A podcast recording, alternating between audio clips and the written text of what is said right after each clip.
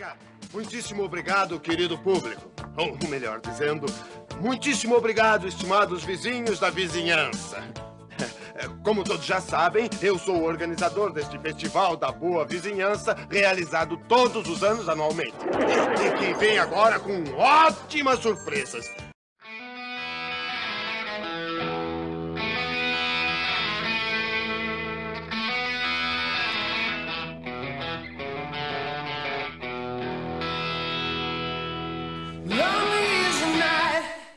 Fala galera, bem-vindos ao segundo episódio do Festival da Boa Vizinhança. Hoje um programa diferente, como a gente ainda não conseguiu parar para falar de Parasita, a gente ainda não se recuperou do, do ganhador do Oscar.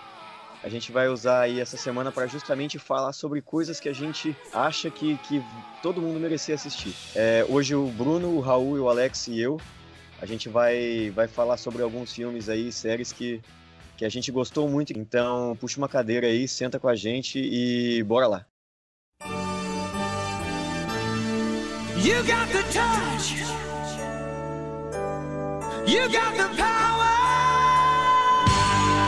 Vamos lá então, Raul. Qual que é a, a, tua indicação? Qual que é a primeira indicação do programa hoje? Ah, eu gostaria de indicar é, um, filme que, um filme que eu assisti faz bastante tempo, mas é muito bom, que se chama Crew.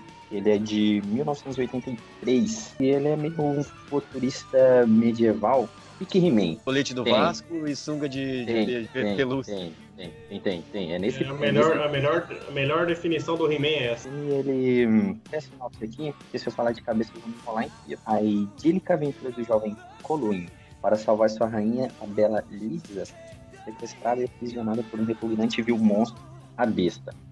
Só essa, só essa introduçãozinha. Ele tem, assim, e uma informação relevante do filme é que ele tem o Liam Neeson com uns 22 anos, mais ou menos. Faz parte de um grupo, de uma trupe de ladrões que tem no filme, onde morre a maioria, só que ele fica vivo e o líder dos ladrões também. É um puta filme de, de fantasia, sério, recomendo muito, muito bom. Ô Raul, de que ano que é o filme? 83. Ele tem uma história própria, roteiro original, muito bom, cara, recomendo muito pra vocês. Olha, eu tô vendo aqui uma foto eu tô vendo uma foto e o cara tem uma estrela ninja, meio Cara, essa estrela, essa, essa estrela é muito louca, porque ele, ele chama ela. É aquelas armas, é aquela arma com que chama. o cara lança e chama, tá ligado? Cara, chama. é muito muito bom. Eu recomendo muito. Muito bom, é muito forte, porque olha, olha o que eu tô vendo aqui, ó. Eu tô vendo um ciclope meio esquisito. Cara, tem dois cara, magos é e um deles parece é de 83. Cego é de 86, releva muita coisa, tá? Dá pra assistir isso hoje ainda? Mano, eu assisti, eu assisti esse filme, se não me engano, tem uns 4 anos, 3, 4 anos. Onde a gente acha isso? Cara, eu, eu é, antes tinha no Netflix da vida. Hoje em dia não tem mais não. Mas acontece o que nesse filme, Raul? O que, que qual que é a história disso? Eu não, eu não consigo, Mano, eu, eu não consigo entender pelo cartaz. Isso. Cara, é, são, é, são, dois rei, são dois reinos inimigos que eles vão casar, é, o príncipe e a princesa, para para estabelecer a paz entre os reinos e aparecem os vilões e o líder deles é a besta e captura essa e captura essa princesa. Aí uh, a quest, a pegada toda do filme é eles tentando salvar a princesa, o príncipe junto mais uma trupe de cavaleiros, ladrões, o castelo da besta uma pegada que ele muda de. ele vai mudando de lugar, tipo, fica ali transportando de, de, no reino. Cara, tem cavalo de fogo, é muito bom, cara. É muito bom. Olha, eu não sei se as pessoas vão ver esse filme ou não, mas vale procurar no Google só pra, só pra ver as imagens. Só pra ver as imagens. O Lianis era gatinho quando ele era um jovem. A gente, a gente tá. A gente tá indicando o filme pro cara ver no Google Imagens. é, pelo menos pesquisar sobre, né? É, pesquise sobre isso, porque é inacreditável. Eu, eu de verdade mesmo, acho que agora eu vou ver só pelo, pela qualidade do Ciclope. Ah, se, aí, se o programa era sobre indicações, ó, o Pedro já vai ver, ó, tá vendo? Já deu certo. É, Pedro, aí, eu já, já ganhei um já, aí, ó.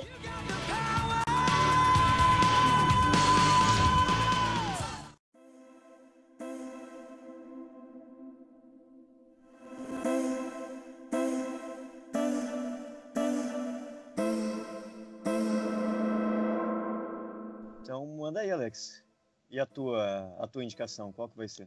Cara, a minha indicação é um filme que tem na Amazon Prime Video, que se chama A Ghost Story, que é, traduzindo literalmente, seria a história fantasma, ou a história do fantasma, só que aqui virou Sombras da Vida. Que, contextualizando, tem uma produtora nova de cinema agora, não nova, deve ter uns 10 anos, eu acho, que se chama A24.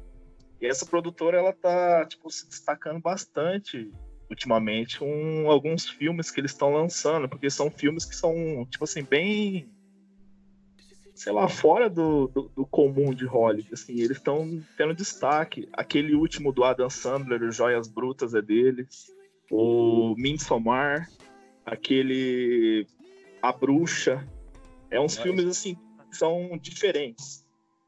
E eu vi que esse filme era dessa produtora. eu falei, ah, deve ser interessante pelo menos. Daí eu fui ver. Esse filme é com o Cassie Affleck, que é irmão do Ben Affleck, e com aquela atriz Rooney Mara, que fez é, Her, fez a rede social, fez aquele Millennium, os homens que não amavam as mulheres e tal.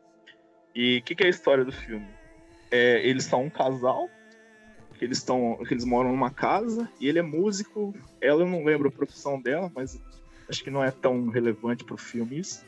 Mas é que eles são um casal tipo assim apaixonado e tal, e eles estão morando numa casa e essa casa assim, tipo tem umas sombras que aparecem nela, uns efeitos de luzes assim meio misteriosos e alguns sons. Isso aí bem no comecinho do filme você já fica sabendo disso. E com, sei lá, com 15, 20 minutos de filme, ele morre, o Cassie Affleck. Aí, a partir disso, ela vai ver ele que ele foi. que ele sofreu um acidente, ela vai no necrotério, ele tá lá embaixo daqueles panos. E fica uma cena assim de uns dois, três minutos dela olhando ele assim, tipo, passando por aquela tristeza. Daí quando ela sai, isso fica, ele levanta com aquele com aquele pano sobre o corpo assim, e começa a andar pelo hospital com aquele pano. Tipo, aqueles, tipo aquele desenho que a gente faz quando criança, assim, tipo um fantasma, que é um lençol com dois buraquinhos nos olhos. Fantasminha uhum. Fantasminha padrão. Fantasminha um penadinho, né? Um penadinho. E, e daí, tipo, a, a, a partir desse, a partir desse momento, até o final do filme, você só vê o como que é a percepção dele de fantasma do que tá acontecendo no, no externo, assim. Ele não fala mais, ele só fica observando. Aí ele fica na casa lá, ele olha, ele fica vendo a esposa dele passando por todo aquele, tipo assim, aquele período de luto. É, ela tentando, tipo assim, voltar à vida dela normal, se envolver com outras pessoas. Até chegar no momento que ela some da vida, some da casa, se muda e ele fica lá na casa. Aí com isso, vem novos moradores e ele continua lá na casa.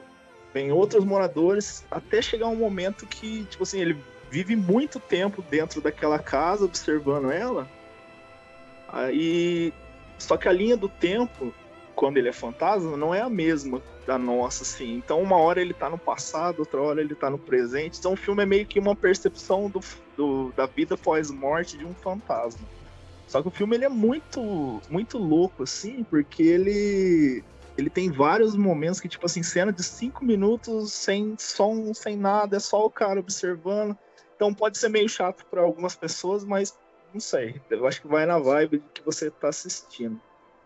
E eu acho que ele tem uma visão, assim, eu, acho eu achei massa o filme, que ele tem uma visão sobre a morte, que, ele é, que ela é um pouco meio que nilista, até tem um momento do filme que tem dois caras conversando sobre a vida pós-morte e tal.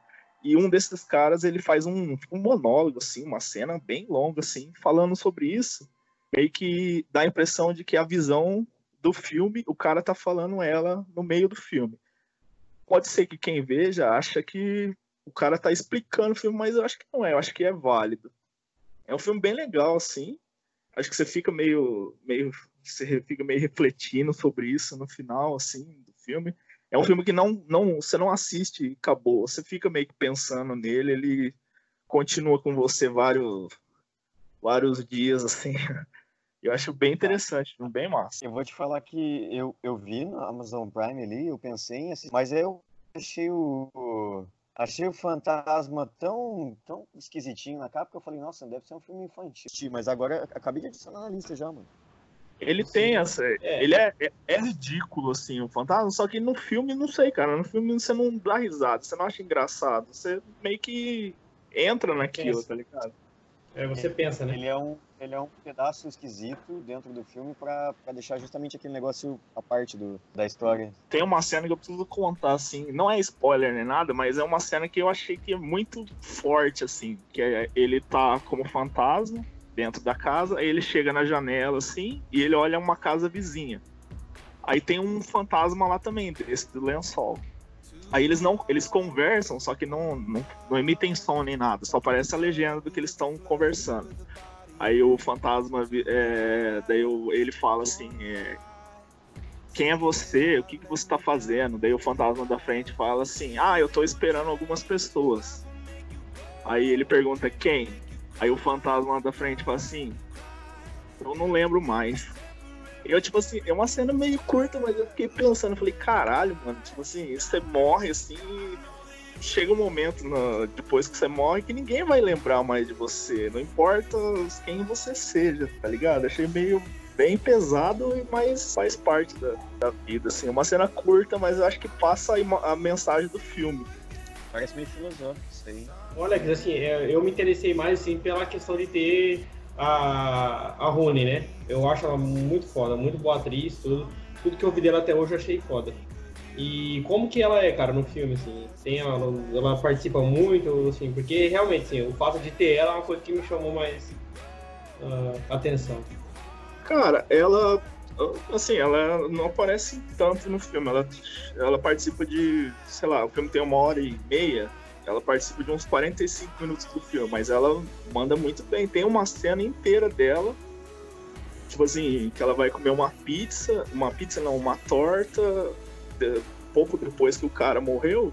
Aí a cena inteira ela come a torta inteira. Só que, tipo assim, durante essa cena ela vai passando de várias emoções. Uma hora ela começa comendo normal, daqui a pouco ela começa meio que chorar, daí ela chora, chora, chora, e depois ela para, ela termina de comer, e enquanto isso o fantasma tá ali do lado dela, observando ela. É, assim, é uma atuação muito. Eu acho que não é um qualquer ator que consegue fazer uma parada dessa em tão pouco tempo, sem cortes. E É. a outra coisa legal do filme é a trilha sonora. A trilha sonora é muito foda. Tem uma música que toca no filme que você fica escutando ela pra muito tempo. E, e depois que eu fui procurar essa música, achei outras que tinha na trilha que é bem legal também. Cara, eu me interessei aqui, eu já coloquei na minha lista aqui também. É, então, eu adicionei aqui já também, fiquei Ó, realmente interessado assistir. também. Vale a pena. Quero só Boa. se esse cara ficou o filme Que inteiro com esse lençol em cima ou se ele só deu aquela dubladinha boa. Então, eu vi umas entrevistas depois lá do, do diretor, assim, daí ele falou que, tipo, o, esse, o, o irmão do Ben Affleck, ele é um cara que ele meio que procura projetos que, ele, que estejam fora da caixinha, tá ligado? E daí ele fez boa parte do filme com o lençol. As únicas partes que eles não fez foram, tipo, umas regravações que eles tiveram que fazer depois, daí ele tava fazendo outro filme. Mas daí pode ser que sim, pode ser que não. Jamais Cara, eu, eu gosto muito dele no. Eu gosto muito dele. Eu não curto muito ele, assim, eu não acho ele um ator muito bom, não. Mas eu gosto muito dele no assassinato de Jesse James pelo covarde Robert Ford. Que ele é o Robert Ford no filme. Ele já ele ganhou o Oscar, se eu não me engano, em 2018. Ganhou, aquele- ele ganhou por Monster, Monster à Beira-Mar, né? Foi sim, foi sim. Só não lembro que ano. Foi uns dois anos atrás, é isso mesmo, 2018.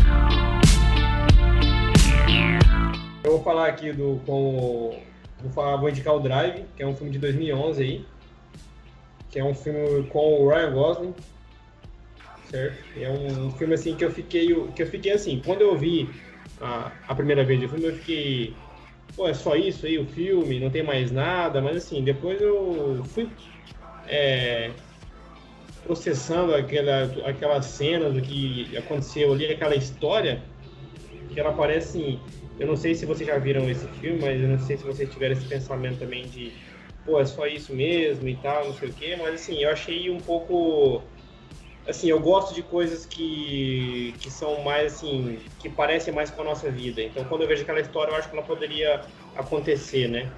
E aí, sim, só para dar uma introdução, o filme fala sobre um cara que ele é motorista, né? Como o próprio nome do filme já diz. Só que o cara tem uma vida dupla, né? O cara tem uma vida dupla, porque é, durante o dia, né? Vamos colocar assim, ele é um, um duplo, um dublê de, de filmes. Então, assim, o ator tem que fazer cenas de carro, que são cenas que são é, perigosas, e ele faz. E ele é um cara assim, que ele tem bastante, ele, ele, os caras chamam ele muito para poder fazer esse tipo de, de trabalho e tudo. E à noite o cara é piloto de fuga, né? É mais ou menos igual a gente vê lá no, no Baby Driver lá, né? Mas assim, uma coisa mais dark ali, o cara e até uma das cenas que eu lembro desse filme que ele fala, né? Eu não, eu não desço do carro, eu não, eu não atiro, não seguro em arma, eu não ameaço ninguém, eu só dirijo. E aí, tipo, e é, uma, e é legal nesse filme também que ele, todas as cenas dele, ele tá de luva, né? Quando ele tá no carro. Então, assim, parece que ele tá meio clean ali, meio limpo. Ele tá ali, mas ele não quer estar, tá, entendeu? E, assim, é aquela história que você vê o cara fazendo uma coisa errada, é um crime, né? Mas você meio que tipo, você dá uma relevada, né, no cara. E aí, conforme o filme passa, você vê que o cara, ele é um cara solitário. Então, ele mora so, so, sozinho, ele, não, ele quase não fala. Então, filme, na, é, por causa desse filme, eu conheci a banda, o, o Chromatics, que é uma banda muito boa, assim, eles têm uma, uma parada, assim, de musicalidade mesmo, que é muito boa mesmo. E depois vocês puderem. É um pouco chato, mas é legal. Não sei se é, é chato, mas é legal. Você... Mas ele é meio anti-herói. essa palavra Enjoa um pouco, mas... bem utilizado. Isso. Ele é Isso, meio então, anti-herói no filme, o, o Bruno? Eu Oi? entendi. Ele, ele é um vilão, Oi? ele é meio anti-herói no filme? O que, que ele é? Então, é isso que, é, isso que é o negócio, assim, porque em alguns é, é, momentos do filme ele é um herói. E algum momento, e eu, e acho assim, se você for pegar um, um, um senso comum, ele é um, um anti-herói, ou até mesmo um, um, um, vilão. Porque assim, por mais que ele esteja só no carro dirigindo, ele ainda está cometendo crime. Alguém ali fora está sendo roubado, está sendo assassinado, estão tá, tá, fazendo alguma coisa ali. E ele faz parte disso. Mas aí o filme, quando ele, ele passa ali ó, as partes que ele chega em casa e ele tipo, faz algumas compras. Sempre engraçado no filme, eles compram poucas coisas, né? Então o cara sempre tá com um saco de pão, ou um, um, uma alguma e ele, e ele tem uma. Ele mora ao lado, no mesmo prédio ali, de que uma mãe e um filho, no qual o marido né, e pai estão. Ele tá, ele tá preso. E aí é, o cara tem toda uma ligação com narcotráfico e tudo. E como que a criança lá, o, o garotinho, ele gosta dele. Então, assim, Pedro, nesse momento, parece que ele é um herói, porque pô, o cara tem uma sensibilidade com a criança tudo. E conforme o filme passa, o cara ali. O, o cara que tá preso, né? O, o pai do, pelo garotinho, ele volta e ele meio que começa a se relacionar com, com eles, porque na verdade ele, o, o, o Drive, o Ryan é, Gosling, ele começa a gostar da esposa do, do cara, né? Da mãe do, do garotinho. E ela também passa a gostar dele. Então ele até acaba brigando com alguns caras lá da máfia e tudo, não sei o quê. E porque acontece algumas coisas no filme que daí é legal a pessoa ver. E assim, e aí o cara fica muito nisso, que é aquele cara que ele tem um distanciamento daquela vida que ele tem ali, de, de pode ser um piloto de, é de fuga, de ter um emprego normal, mas ele é um cara também que ele se apaixona e é um cara também que, pô, vê uma criança fica meio sensibilizado. E o filme é legal porque tem até uma. Agora, tipo assim, só para finalizar essa indicação, ele tem uma parada legal que é a questão da. É, metaforicamente, né? Os filmes sempre tem isso. Então, a, a metáfora que ele faz no filme é uma fábula, não sei se é exatamente uma fábula, mas é a história do escorpião e do, e do sapo. Que o escorpião, ele tá, porque no filme o personagem usa uma, uma jaqueta branca que tem uma estampa de um escorpião. E aí é uma questão que é, é metafórica ali, que ele diz assim, que inclusive essa história ela tem a narração no, é no, é no filme que o, tinha um escorpião e um sapo, ele tinha que atravessar o rio. E o sapo consegue atravessar o rio, porque ele é um anfíbio. Logo, e o, o escorpião não, porque é um. É, é um aracnídeo. E aí é. E aí o escorpião fala, deixa eu montar nas suas costas e eu, e eu, e eu, e eu passo esse rio aí e nós dois chegamos ao outro lado. E aí o sapo fala, mas se eu te colocar nas minhas costas, você não vai me é, aferroar? Ele, não, cara, não vou te aferroar. Imagina, você vai fazer um, um, um grande favor para mim, eu preciso chegar ao outro lado. E aí o, o sapo deixa que o escorpião vai nas costas dele, atravessa o rio. Quando chega do outro lado, o escorpião aferroa ele e mata ele, né? E aí, no, no seu leito de morte, o sapo olha para o escorpião e fala: Por que, que você matou eu? Eu te trouxe até aqui, eu atravessei você nas minhas costas. Ele fala assim: Porque isso é da minha. é, na, é natureza. Então, assim, no filme ele fala isso e é, e é muito tem a ver muito com o personagem, porque por mais que ele se, ele se sensibilize, ele defenda, ele tem uma natureza que, na minha visão, no meu entendimento, ele ficou com uma é uma coisa assim que é só ele, ele é sozinho. Então, por mais que ele faça as coisas, ele gosta de voltar para casa so, so, sozinho e de fazer as coisas dele. Mas também ele acaba se envolvendo, como o escorpião se envolveu com o sapo. Então, assim, fica meio esse jogo duplo, entendeu? E aí fica mais refletido porque ele tem uma vida dupla. Então, ele faz uma coisa é, é durante o dia e faz outra à noite. E, tipo assim, esse filme ele mexe com a minha mente até hoje. Eu acho ele, como ele foi feito, a forma que ele é apresentado, muito simples, mas ele é carregado de significado. Ou, na verdade, eu estou pensando tudo isso e ele é só um filme simples e eu estou pensando nesse tanto de coisa. Mas vale muito a pena ver o Drive de 2011. Não vale é muito tipo a pena mesmo. Não é o tipo de filme que eu veria, tá? Tô olhando aqui também pelas imagens, ele parece muito o tipo de filme que meu pai gosta, que é aquele filme policial de leve, É. parece que é meio no ar também, tem umas, umas cenas aqui que eu tô olhando que tem cara de ser no ar o filme.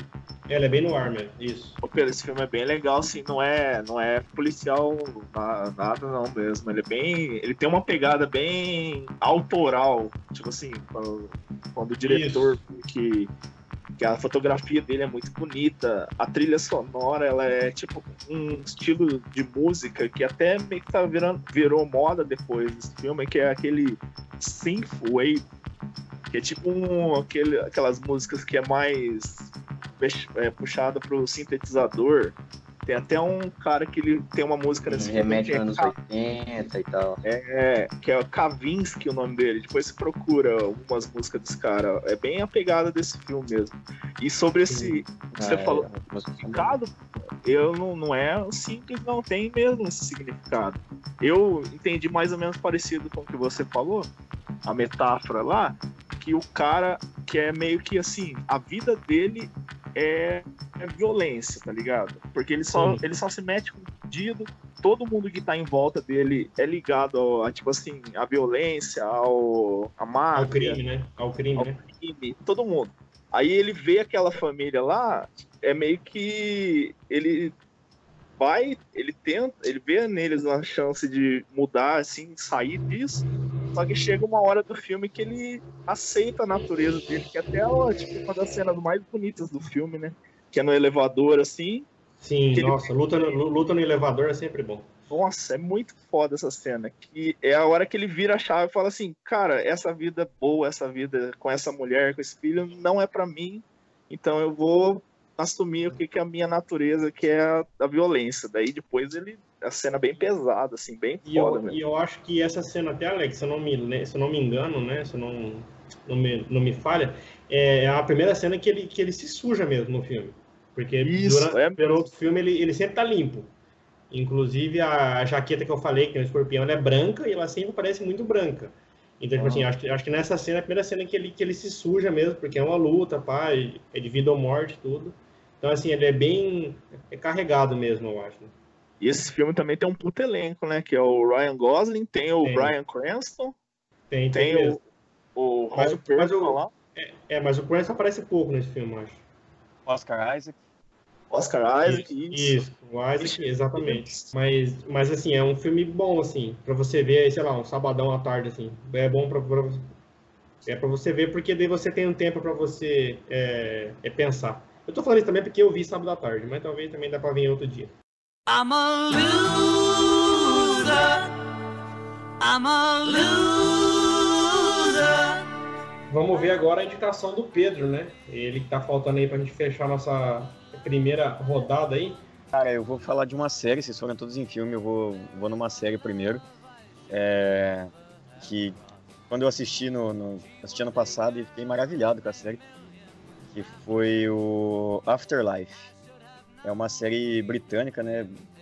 O, o ator principal é o, o Rick Gervais. E é o mesmo cara que fez Derek, que fez, fez outras, outras coisas que eu gosto muito, tipo, esse ano, esse ano, não sei se foi esse ano, o ano passado também fez aquele discurso maravilhoso lá no, na premiação do Globo de Ouro. E é um cara super polêmico, é um cara que, que porra, ele, é, ele caga pra tudo. E na série, nessa série que ele faz, cara, é a mesma coisa. É, ela tem o, o, tipo de humor que eu gosto, que é um humor pesadíssimo. E, enfim, tô falando um pouco da, do, do, do, que o ator faz, mas a série em si é, é bem simples o roteiro. A, a esposa do cara teve câncer e faleceu. E aí, como ele, ele já é um cara amargurado, assim que a esposa morreu, ele teve problema e tá pensando em se matar. Então ele é um cara depressivo, que pensa em se matar, que tá todo momento tá com ele trata os outros mal, ele é um cara. Ele é um, um lixo de ser humano. E aí a é série... o Rick Gervais na vida pessoal dele. É o Rick Gervais fingindo que era casado. E aí ele, nesse, nesse período de seis episódios só, ele, ele passa por ele tentar se matar, ele conhece várias pessoas nesse processo. E durante esse processo é uma, é uma jornada que ele vai mudando as pessoas em volta dele e as pessoas em volta dele vão mudando ele. É, é uma série que, assim, eu achei muito foda todos os. O contexto eu vi direto, eu vi os, seis episódios em seguida.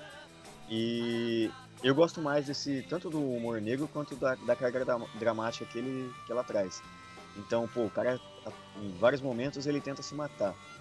As pessoas que estão em volta dele na série são um mendigo, uma prostituta, o, o cunhado dele que é falido é, é, são só pessoas que não, não, não trariam para ele, assim, para uma pessoa depressiva, é, trariam ela para cima, saca? E muitas vezes o, o, cachorro dele também, ele tem um cachorro, né?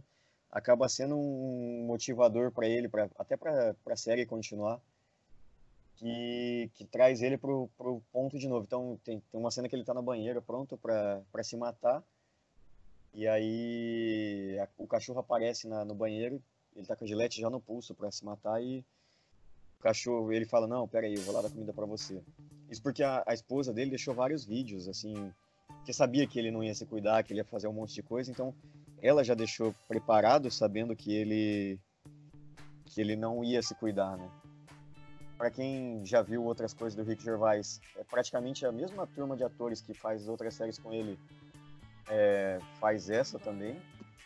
Então não tem você não vai se desacostumar muito do, do, da galera que assiste. E tem uma trilha sonora foda também. É, o, o truque da série que eu acho que foi o que mais me pegou foi como ela consegue te jogar da risada para tristeza absurda de uma hora para outra. Até essa, essa cena não quero entrar muito em detalhes, mas tem um episódio que ele está conversando com o pai dele, o pai dele tem, tem Alzheimer, e ele acaba entrando. Fica uma cena muito emotiva, assim, e depois, com, com duas palavras, o, o, a cena vira um negócio inacreditável, assim, de engraçado. É, o Alex assistiu, acho que por indicação minha também, de tanto que eu fiquei enchendo o saco. Que foi um negócio que realmente me marcou no ano passado, cara. Eu vi duas vezes seguidas a série. A série é bem legal mesmo. Essa, essa, a relação dele com o pai dele também é, é bem isso que você falou mesmo. Assim, tipo, às vezes que eu, eu tive vontade de chorar, assim, até chorei, foi as, as conversas entre os dois, assim, que é, é bem foda. Eu acho bem legal o, o, o chefe dele no trabalho, acho que é cunhado dele também, que ele é um cara tipo assim, ele tenta ajudar ele muito, né? Que ele mantém o cara no emprego, o cara sendo o maior escroto do mundo, e ele mantém o cara no emprego. É, eu acho bonito essa parte do cara, mesmo se fudendo com ele ali, com o, o, jeito que ele trata os outros, como ele atrapalha o serviço, o cara tá tentando dar um. dar um, uma ocupação para ele, né? Acho bem legal também o, o cunhado dele, essa parte. É é, ele é repórter na série, né? E ele, ele já foi um bom repórter, e aí, como ele, depois que a esposa morre, ele entra em depressão, ele vira um, um lixo. Então, ele não escreve mais as matérias, ele fala mal do próprio trabalho. É, a galera que trabalha com ele, ele só ofende, ele caga na cabeça dos caras. Então, ele é, um, ele é horroroso como colega de trabalho, como pessoa física, com tudo, cara. E, É que eles, fa- eles fazem umas reportagens meio bizarras, né? Tipo assim, a- sei lá, o, o maior biscoito de tal lugar, o, o velhinho que fazia flexão. Assim, um exemplo, mas coisa só bizarra que as, as reportagens que eles fazem. Sim, e, e eles colocam colocam alguns personagens no, no meio da, desse intervalo da série assim para justamente tentar mudar ele. Então, o- eles contratam uma outra jornalista para entrar junto com ele e ser estagiária dele.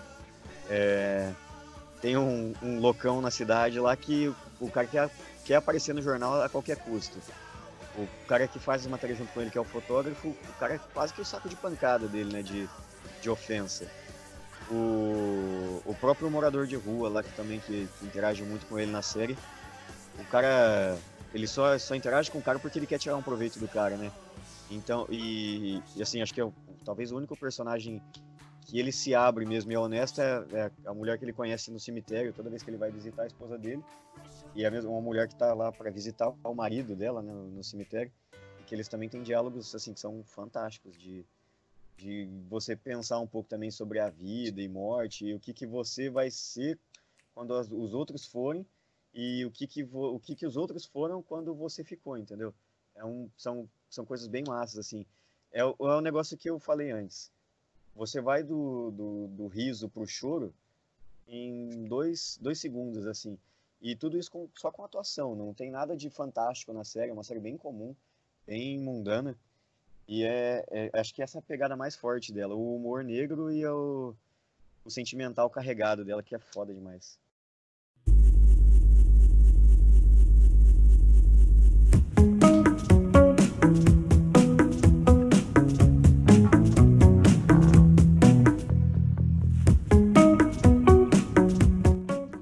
Então. E agora para para segunda para segunda recomendação tua, Alex, o que, que você vai puxar? Eu vou falar de uma série que acabou recentemente. é, E curiosamente eu nem tipo assim pensei em relacionar com o filme, mas as duas meio que falam sobre a- as, as minhas duas indicações meio que falam sobre a vida após a morte. E essa série é a The Good Place, que é o Bom Lugar. É uma série que tem na Netflix e ela foi criada por um cara que é muito foda, que chama Michael Schur. Que só, o cara só produziu Good Place, Brooklyn Nine-Nine, The Office e Parks and Recreation. Que The Office e Parks, é, pra mim, as duas melhores séries de comédia que já fizeram e o cara produziu. O currículo Essa- é bom. Concordo, depois de- concordo é, com você, Alex. Concordo Depois, muito depois com de, você. depois de Seinfeld, né? Só deixar claro aí. Ah, eu, eu ainda prefiro The Office e Parks. Seinfeld eu gosto pra caramba, mas Eu ainda em- preciso, eu ainda preciso assistir o Seinfeld. Foco no Good Place. Vai, voltando. Good Place, então, é uma série da Netflix, tem quatro temporadas, que é basicamente são quatro pessoas que morreram e eles morreram e chegaram num lugar que foi dito pra eles que era o, o céu, né? Que é o bom lugar. E até quem recebe eles é um cara chamado Michael. Eu não sei se em português devia ser traduzido pra Miguel, mas ficou como Michael também no dublado, que eu tô vendo dublado. Mas daí ele, ele apresenta assim esse lugar para a personagem principal, que é a Eleanor, que é a atriz é a Kristen Bell. Ele apresenta esse lugar para ela, fala como que é legal lá, que tipo todo mundo tem uma alma gêmea e é tudo bom, tudo legal, todo mundo tem a casa dos sonhos que sempre imaginou. Beleza. Só que essa Eleanor, ela percebe assim, ela ela é, é, é- é levada a acreditar que ela não devia estar lá, porque quando ela estava na Terra, ela não era uma boa pessoa, assim, né? Daí quando eles vão falar, eles vão comentando com ela sobre as coisas que ela fez na Terra, ela vê, caramba, essa Eleanor devia ser outra pessoa na Terra, e eu assumi o lugar dela, meio que trocaram. Então ela acha que ela foi mandada para lá é, no lugar de outra pessoa. Aí dentro desse lugar, do bom lugar, é dito para ela que a alma gêmea dela é um personagem chamado Shid, que ele é um professor universitário de que estudou filosofia, ética. Aí ela se alinha com ele, conta a verdade, que ela não era uma boa pessoa na Terra, só que ela quer tá disposta a mudar, então ela pede para ele ensinar a ela sobre ética. A ética, o que seria uma boa pessoa e tal. E fora esses dois, tem mais dois personagens que é a Tahani, que é uma multimilionária lá que morreu e acabou indo para esse lugar, e o Jason, que é, no começo a gente acha que ele é um monge budista, que ele nunca fala e tal.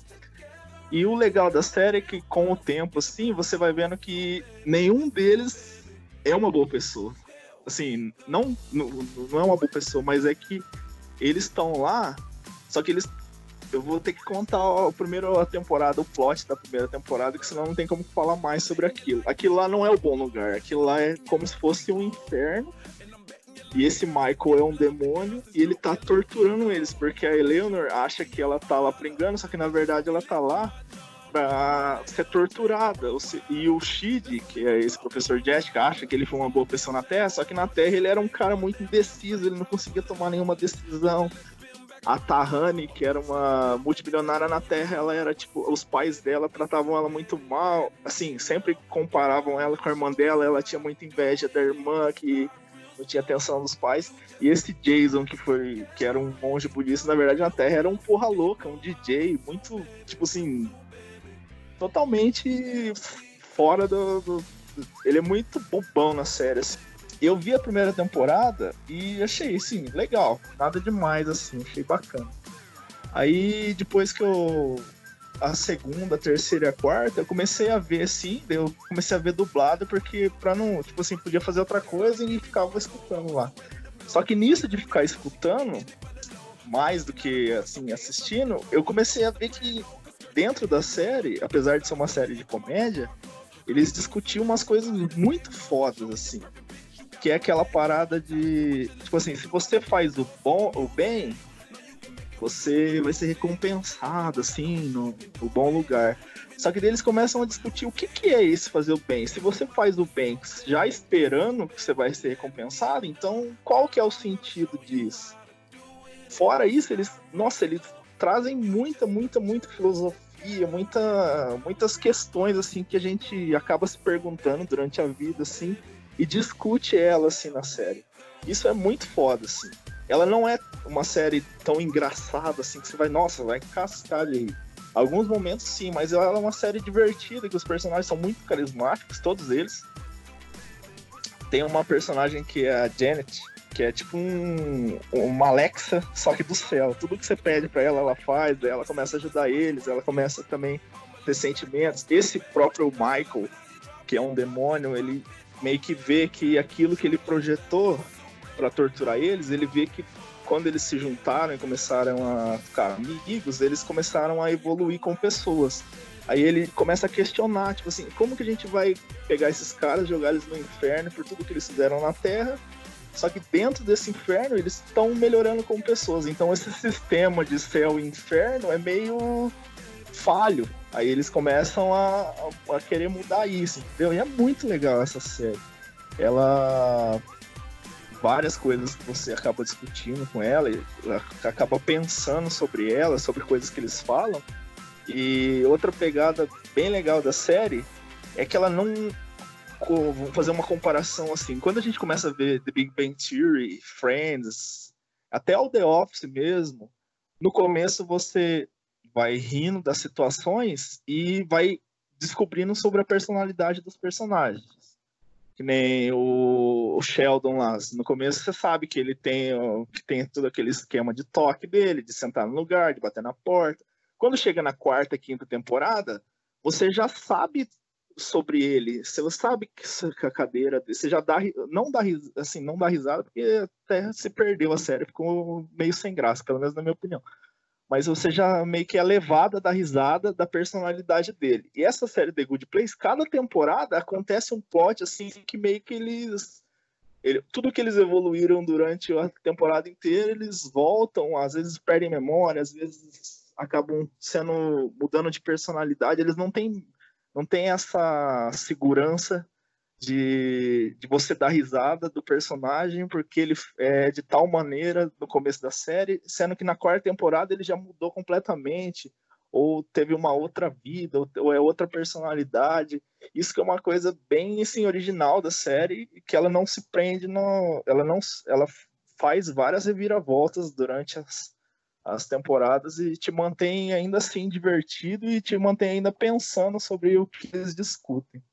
Parece ser uma série felizinha aqui, eu tô olhando na, nas fotos aqui na, no Google também e, e parece ser um negócio que não é não é pesado de assistir, é uma série engraçadinha mesmo de, de ver. Ela é bem divertida, bem leve, só que você, É bem da hora. você pode assistir ela e achar ela legal, achar engraçada, achar divertida, e você também pode assistir ela, achar tudo isso e também falando assim, caramba, esses caras estão discutindo umas coisas que é, é assim, atual, é faz parte da nossa, da nossa vida, como que a gente se relaciona com as pessoas, como que a gente pensa sobre a vida, sobre o até o pós-morte, sobre o significado da vida. A cena, a cena final da quarta temporada, assim, que é uma despedida deles, nossa, é muito, muito bonito, assim, tipo, dá vontade de chorar mesmo, assim. Que eles têm umas conversas entre eles, não vou falar o que acontece, mas é bem legal a série. Vale a pena bastante mesmo, muito boa a série. É outra série que provavelmente eu vou, já vou adicionar no, no Netflix. Tem no Netflix só. É original Netflix? É original. Ela, ela é uma parceria da Netflix com a NBC, se eu não me engano. Então acho que, acho que passa na NBC e já vai direto pra Netflix. Mas daí já tá tudo completo lá na Netflix. E, cara, a dublagem é muito boa mesmo.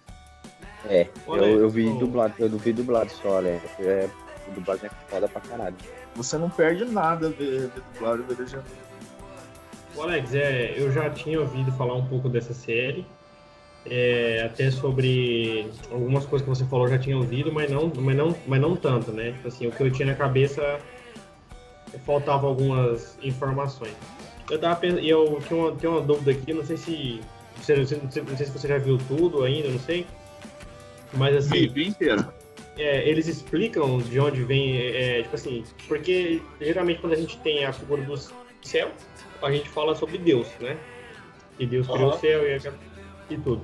É, na série eles usam essa, esse- essa questão de Deus e de que tem uma- um, um criador e que tem também um, uma coisa, um ser que é totalmente o oposto dele, que seria né, o, o, o diabo e etc. Existe esse tipo de coisa ou não? É, os céus ele só tá lá e eles não explicam por que, que tem aquilo.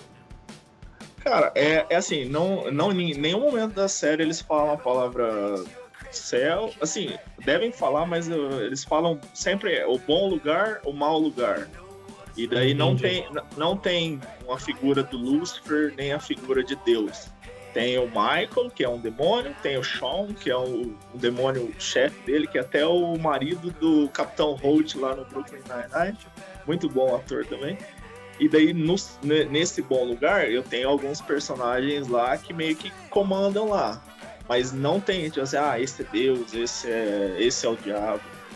Mas é, é legal a série que meio que o que eles vivem nesse, nesse pós-vida é um meio que uma, um reflexo do que a gente vive na Terra, assim, tá ligado? Não, não sei como explicar isso, mas você você não você pode ver a série com essa visão deles tendo tá no, no céu e não sei o que no, no céu não né que seria no caso um- uma prisão que o cara criou lá para aparecer o céu mas você pode trazer para como se eles estivessem aqui assim então essas por que que o cara tem que fazer por que que compensa você ser uma boa pessoa por que que você compensa você ser, ser bom assim entendeu acho bem legal essa essa o jeito que a série aborda isso. São, acho que se eu não me interessante engano, cada temporada deve ter 12 episódios, então você 20 minutos cada episódio, então você começa a ver, você vê, tipo, uma temporada em dois dias, um dia, sei lá. É, você consegue ver rápido, então. É uma, é uma série, assim, que, por ser comédia, quem. Eu acho que a, quem, a maioria das pessoas vão acabar vendo ela como meio que. Sabe quando você vai ver um filme de comédia? Ah, pra mim dar risada. E acaba Sim. não, não, não, não, percebendo as discussões que eles trazem para a série. Assim. Entendi. Eu acho que tem muita coisa legal na série, muita discussão massa na série, que eu acho que foi isso que eu, que eu achei o de mais legal nela, assim. Que nem, que nem eu tava comentando, que eu tava. Comecei a ver uns episódios assim enquanto desenhava, enquanto fazia alguma coisa. E daí eu comecei a escutar, perceber que as conversas que eles tinham. Falei, caraca, mano, que, que legal essa, o que, que eles estão conversando, que discussão da hora que eles estão trazendo. Daí eu falei, puta, preciso ver essa série agora e se concentrar nela, porque ela é massa demais. É, porque assim, eu acho, que, eu, eu, acho que até o jeito que o, o, tem o. Quando você vê lá o card lá e você vai procurar imagens e tudo, e vídeos, não é, eles não falam disso. Parece não, que é uma parada assim, parece que é uma parada sempre alto astral, né? Pelo menos assim, é, a sensação que eu, que eu tive foi essa, que é uma galerinha que tá lá e beleza, tá, não sei o quê. Até por isso que eu não me interessei muito. Falei, pô, mais uma história de. de pô, aquela história que é, eles têm um um probleminha e aí daqui 20 minutos eles resolveram já, entendeu? E na verdade não, é na verdade é outra coisa, né? Mas assim, é aí que tá a, a brincadeira, né? Eles colocam uma parada que parece que é uma coisa, mas na verdade tem, é um pouco mais a fundo, né? Eles entram em alguns assuntos que é, é, visualmente não tá ligado historicamente aquilo, né? Isso, e daí, deixa, e daí quando você acha que a série vai para um lado, eles pegam e invertem ela, criam uma outra coisa, assim, é bem legal, assim, as mudanças de temporada, assim, como que eles mudam totalmente o cenário da série e até os personagens mesmo, assim, as relações entre eles acabam mudando durante a série, assim, bem legal.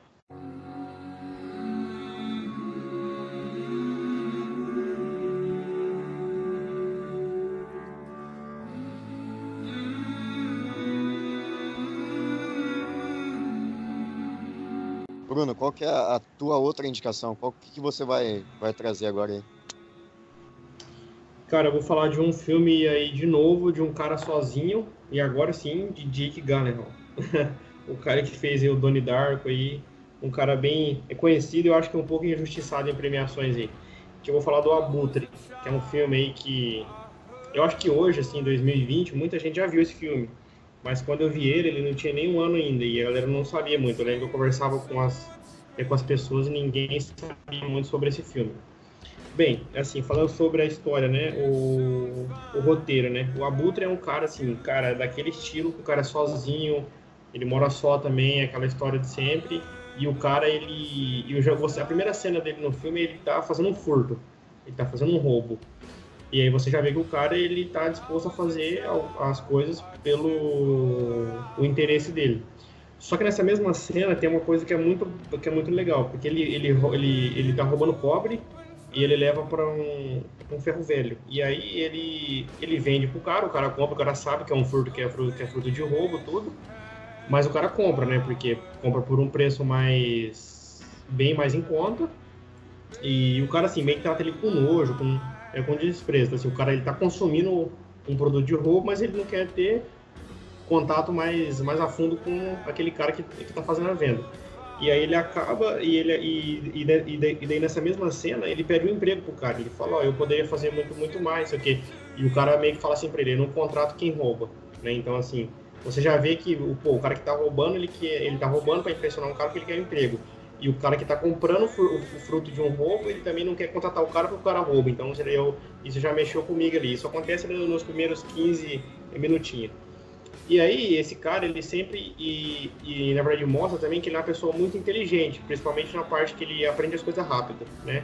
Eu acho que isso, isso, até acontece no, é no mundo real muito, mais uma coisa que me chama atenção porque eu acho que eu vejo muito isso aí pelo mundo tem pessoas que não têm estudo, não têm uma graduação, não tem nada, mas elas aprendem rápido. E eu acho que elas poderiam fazer muita coisa, mas por infinitas, infinitos motivos elas acabam fazendo a coisa errada, que é o caso que ele faz. Então ele acaba é, percebendo que existe um existe um, uma área que as pessoas ganham dinheiro fazendo filmes, né? Ela, elas filmam, elas fazem imagens e vídeos de, de é de assassinatos, de acidentes, de roubo, geralmente que tem vítima. Porque, na verdade, todo mundo sabe, né? A gente foi criado aí com Brasil Urgente, com Cidade Alerta, a gente sabe que essas coisas elas dão audiência. Então, o cara, pô, o cara sobe um helicóptero em São Paulo lá para ficar vendo perseguição, assassinato, incêndio, essas coisas. E ele percebe isso, que existe um mercado para é para isso. E ele começa a, a, correr atrás disso. Então, ele filma assassinato, ele, ele começa a filmar roubo, é, é perseguição esse tipo de coisa, tudo quanto é tipo de, de crime.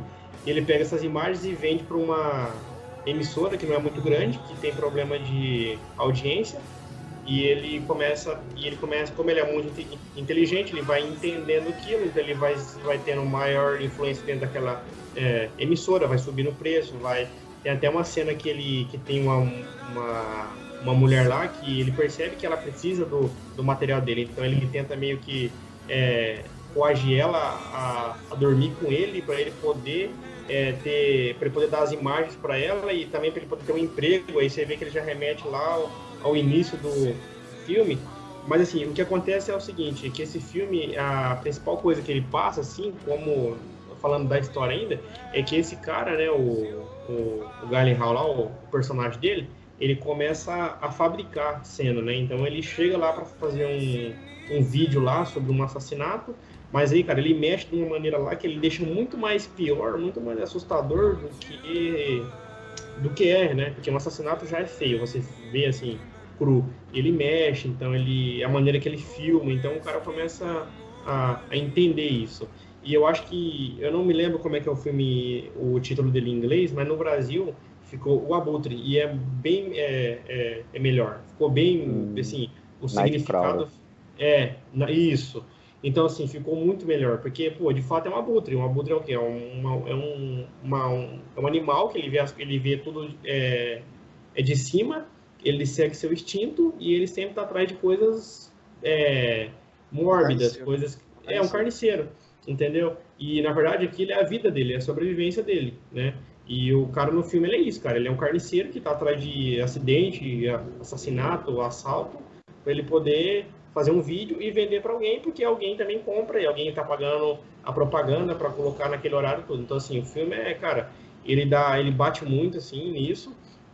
E, e você vê como que o, o protagonista, ele usa, ele acaba usando todos os personagens que aparecem no filme. São poucos, mas ele acaba usando todos, todos, todos os personagens e todos os espaços. Ele acaba usando todos os espaços. Então, assim, é interessante você ver como que ele tá tomando café com o cara, como que ele usa a mesa, a xícara, é, como quando ele, quando ele tá no carro, quando ele usa o rádio, e assim, é um cara, tipo assim, é, como que ele toma conta, né? É aquele famoso aprender rápido, como que ele aprende rápido ele domina rápido as coisas. Então, assim, é um filme também bem interessante, assim, que fala sobre muita coisa, eu acho também, inclusive sobre é, o que a gente faz, o que a gente fala, mas na verdade lá no fundo todo mundo é meio zoado, né? Então, assim, pô, o cara ele rouba, mas ele quer emprego, mas ele tá roubando. Então, assim, você pode ver pelos dois lados, né? E o outro compra uma parada que está roubada, mas ele também não vai contratar um cara que rouba. E a mulher, ela se aproveita de situações que as pessoas perderam a vida, mas ela acha um insulto o cara querer dar aquilo e querer ficar uma, é, é, uma noite com, é, com ela. Então, assim, como que a, como que a nossa régua, ela, a, a gente, quando é pra gente, a gente fala, não, isso aqui é certo, isso aqui é honesto. Mas quando é pros outros, não. Ah, o cara é safado, o cara é isso, o cara é aquilo. Então, assim, eu peguei mais essa parte, assim, do, é do filme, mas é um excelente filme, eu acho muito bom mesmo. Essa parada da mídia, da crítica à mídia é foda, principalmente agora, tipo, não sei se vocês viram, mas ontem na Record lá os caras estavam entrevistando uma mulher que a filha dela tinha sido sequestrada, tinha desaparecido. Aí enquanto a entrevista estava acontecendo, chegou a informação no ponto do apresentador que a menina tinha sido encontrada morta. E o cara contou pra mulher ao vivo, tá ligado? A mulher meio que desmaiou, Nossa. quase desmaiou, tirou, assim, não, não, conseguia falar, não conseguia, meio que saiu da entrevista, assim, ao nível de, de como que é a mídia, como que ela não se importa, tá ligado, com a, com a condição humana, com os sentimentos das pessoas, é sempre aquela busca pela, pela audiência, pela pelo sensacionalismo e que esse filme aí, pelo jeito, é bem apegado dele à, à, crítica que ele faz, assim, entre, entre outras, pelo jeito. Então, assim, que nem o cara, ele, ele faz uma parada totalmente errada, totalmente assim, pô, é, é moralidade zero, zero respeito pelas, pelas pessoas, pelas vidas. Mas ele embalou aquilo de uma forma que, pô, isso aqui é meu emprego, é assim que eu ganho dinheiro e eu faço isso porque ninguém me deu um emprego antes, entendeu? Então, assim, meio que você fica muito nesse jogo de vai e volta, entendeu? Pelo menos eu fiquei assim.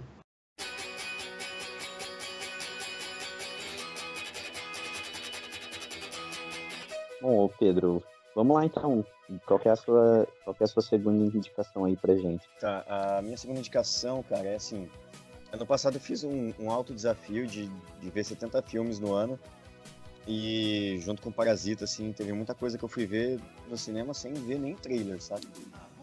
E aí, um filme que me chamou muita atenção quando eu, eu fui ver, e não esperava nada, nada, nada, foi um filme argentino chamado A Odisseia dos Tontos. É, eu não sei como é que é o nome dele em, em espanhol, mas é um filme que é, que é muito engraçado. La Odisseia de los Giles, dos Giles, não sei. Que é assim, é um filme que se passa em 2002, mais ou menos. Eles até comentam um pouquinho do Brasil. E é quase baseado numa história real, só que não. Ele, ele pega a história de, da Argentina, na época onde começou aquela crise financeira, 2001, 2002. E aí ele, ele foge um pouco do centro de, de da Argentina ali, vai para uma cidadezinha mais no interior, onde tem três personagens que os caras, ah, como está começando a crise, tá todo mundo perdendo emprego, eles querem comprar um terreno para fazer uma cooperativa com os moradores da cidade para justamente gerar emprego para a cidade, todo mundo ter trabalho para fazer, né? E aí eles passam na cidade inteira coletando dinheiro do, dos moradores, então eles pegam dinheiro de todo mundo, do locão, do mecânico, do, do engenheiro, da dona da, da empresa de transporte. E aí quando eles vão levar para o banco para depositar, o dono do banco fala assim, ó, se você depositar em peso, é, vai demorar para cair o dinheiro na conta. Deposita em dólar para mim, ou alguma coisa parecida com isso, deposita em dólar que você consegue pegar na hora. E aí ele deposita o dinheiro, só que no dia seguinte a Argentina congela todos os. Ah, não, ele tinha em dólar e foi depositar em peso.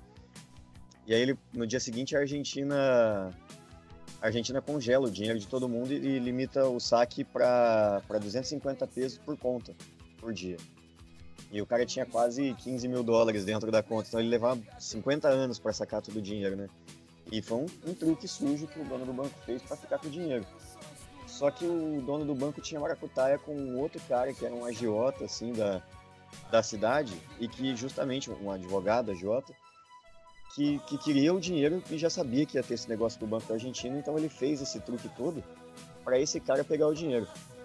E aí o, os, os tontos, né, que são esses caras que passaram por esse problema, eles partem numa cruzada assim de, de recuperar esse dinheiro a qualquer custo. Então, primeiro eles tentam brigar com o cara do banco, depois não, não chegam em lugar nenhum.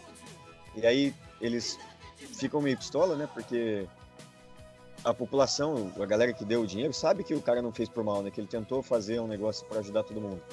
Só que os caras foram foram roubados, né? E aí é muito engraçado porque o, o filme é um, é um, filme que não, também não é de comédia, não é, um, é um, mais um drama, né? Mas ele te gera umas situações bem engraçadas do tipo, como são moradores comuns, eles não são ladrões, eles não têm habilidades nenhuma. Então, o, a principal característica de cada um é o emprego que eles têm. Então tem o mecânico, tem o cara que é o cara da, da o eletricista, tem um cara que instala alarme, tem um cara que é o fazendeiro que conhece, sabe mexer com máquina agrícola tem um outro que, que sabe mexer com rádio, então eles juntam todas as habilidades dele, que não são nada, quase, e, e, e, são pessoas mais velhas também, então assim, é um pouco ridículo todas aquelas pessoas tentando recuperar o dinheiro deles, mas ao mesmo tempo eles fazem um plano que é tão simples e tão elaborado ao mesmo tempo que vai sendo legal você ver a construção de eles, eles se fudendo durante o filme, eles quebrando a cabeça durante o filme para ver como eles vão recuperar o dinheiro e eles vendo o, o como eles vão fazer para depois não serem pegos. Então, assim, é um filme que, que eu não esperava ver, achei engraçado. É daquele, o ator que faz todos os filmes argentinos lá, o Ricardo Darim. Não é ele que dirige, mas é ele Esse que atua. Esse cara tá em todas mesmo. Ele é o, o ator principal do filme. E, cara, é um filme que, junto com o Parasita, eu acho que é uma experiência fantástica, assim, a pessoa assistir sem saber quase nada, assim, nem ver o trailer. Porque você começa a assistir o filme e você fala, puta, vai ser uma bosta. E com 5 minutos de filme, 10 minutos, você já fala, mano, que história é essa? Onde é que vai dar isso aí? Então, assim, é bem massa, assim, o, o como eles conduzem o filme. E por ser um filme argentino que provavelmente ninguém conhece nada, ninguém viu nada, gera justamente esse tipo de reação, saca? De, mano, você não sabe nem o que esperar do, do filme. Não, não, é muito diferente, assim, o, a experiência. Eu, não, eu mesmo não sei ah, nada de cinema argentino. Dá uma olhada, então. Eu também não, sei tipo Serra pelos Olhos e é isso aí. Eu, é, só, só sei quem que é o Ricardo Darim e O que teve um filme de uns, de, um- de uns, uns anos atrás, diz que é muito bom também, só que eu nunca vi, que é aquele Relatos Selvagens, alguma coisa assim. Também é Foi bom. bem falado também. O- no- nesse filme aqui, no, no Odisseia dos Tontos, uma coisa que é muito massa, assim, por ser uma cidadezinha pequena e ser um, um negócio que é muito simples, você reconhece as pessoas. Todo mundo conhece um cara que é igual o mecânico lá, ou o cara que é igual o borracheiro, ou o cara que é o, o, o, o explosivo lá, o cara que tem um explosivo. E, e você vê assim, o quanto o, o ser humano é bem simples no, em tudo quanto é lugar, porque o cara foi roubado e quando ele viu o cara, o, o cara que é o borracheiro, né, que é o mais velho, ele foi roubado e ele sabe disso, e aí quando o maluco vai na, na oficina dele ele sabe que é o cara que é o ladrão, ele vai lá e passa a mão no saco e vai cumprimentar o cara, saca? De- Porque ele é infantil, ele é bobo, ele quer. Esse é o jeito Nossa. dele de se vingar, entendeu? Esse é o, o, o- o como ele é o poder que ele tem em cima do cara, ele poder passar a mão no saco e cumprimentar o cara para porque olha como eu tô me vingando, saca? Então assim, você vê o quanto é ridículo e, e quanto esses caras, por mais bobos que eles são, por, por mais tontos que eles sejam, eles tentando fazer o negócio dar certo, saca? Também ligado a um pouco como a gente é na, na América Latina mesmo, saca? Que é um, um povo mais ingênuo, que sempre tem um cara que é o mais espertão, que é o, no caso é o dono do banco, né? Que é o, o cara que dá a malandrada lá e, e rouba todo mundo. E, e por outro lado, povo que é simples e é humilde e tudo mais, o como eles, eles se viram para justamente recuperar o que eles perderam, saca? O como o povo América Latina, assim, por ser pobre, por estar acostumado a apanhar, por estar acostumado a, a sofrer, os caras falam, não, a gente vai se virar, vamos dar um jeito de, de resolver isso aí, saca? E você falou do, de ser um filme que, que corre por fora, assim, até achei esquisito ele passar no cinema por, por tanto tempo, ele passou, ficou aqui em cartaz umas três semanas no Maringá, e, de novo, eu não veria ele normalmente, eu fui ver porque eu podia ver qualquer filme, então eu, eu fui assistir e, cara, foi uma experiência fantástica, assim, de você ver um negócio sem, sem saber o que esperar, justamente porque é um negócio que você não está acostumado. A gente está acostumado a ver filme de herói, a ver o filme, até mesmo coisas que a gente recomendou aqui do filme, por exemplo, o, o, o Abutre. Ele tem um- uma pegada diferente, mas talvez você encontre um outro filme, ou, ou dois ali, ou três, que você sabe citar que talvez tenha a mesma pegada, saca? Que não são parecidos, mas que tem a mesma pegada. Eu não consigo lembrar de um filme que tem essa, essa linha do, do Odisseia dos Tontos, sabe? É uma coisa que pra mim, para mim foi única.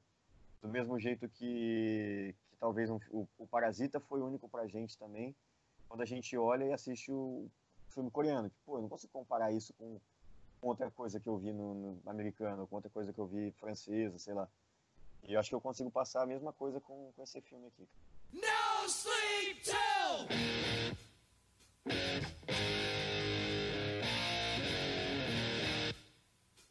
Vamos lá, Raul. Puxa o teu último, teu segundo e último filme aí. Cara, meu último, meu segundo e último filme aqui pra indicar é o Logan's Run, certo? Que aqui no Brasil eles ficam como Fuga no Século 23, é uma droga de nome, porque não, não tem viagem no tempo. E, cara, novamente vou ler a sinopse aqui rapidão pra não dar nenhum, pra não fazer nenhum agafe.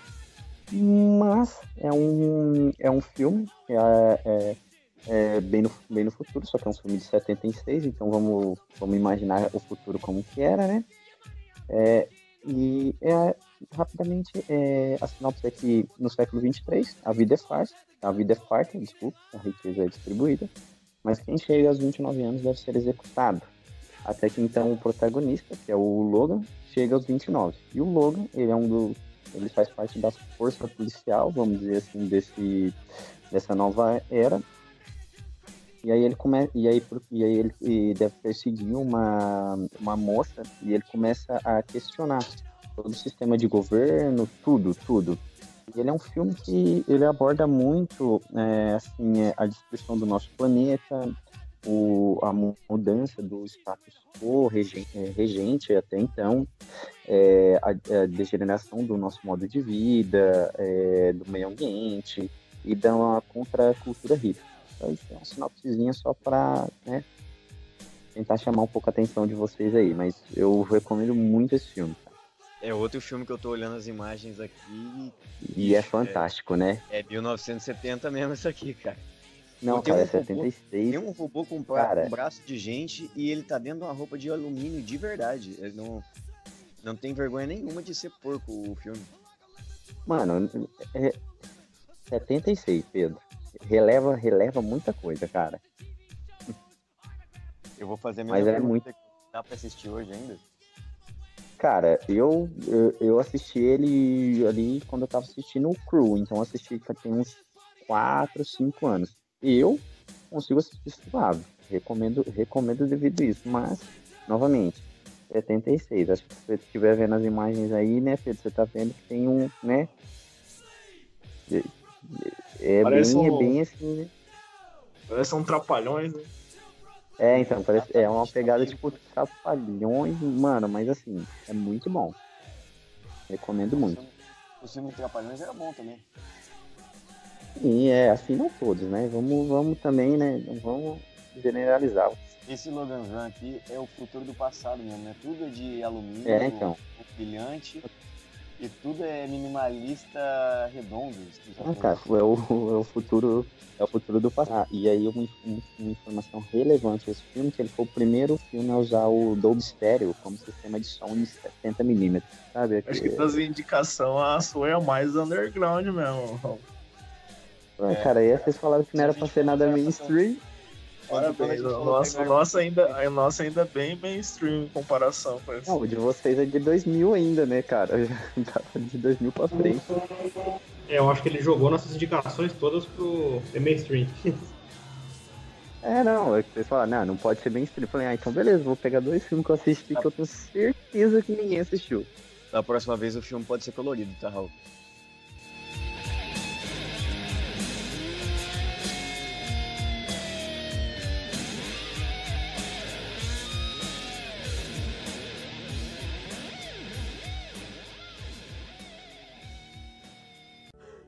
E vocês já sabem, no próximo programa, neste canal e nessa mesma hora, vejam o Festival da Boa Vizinhança.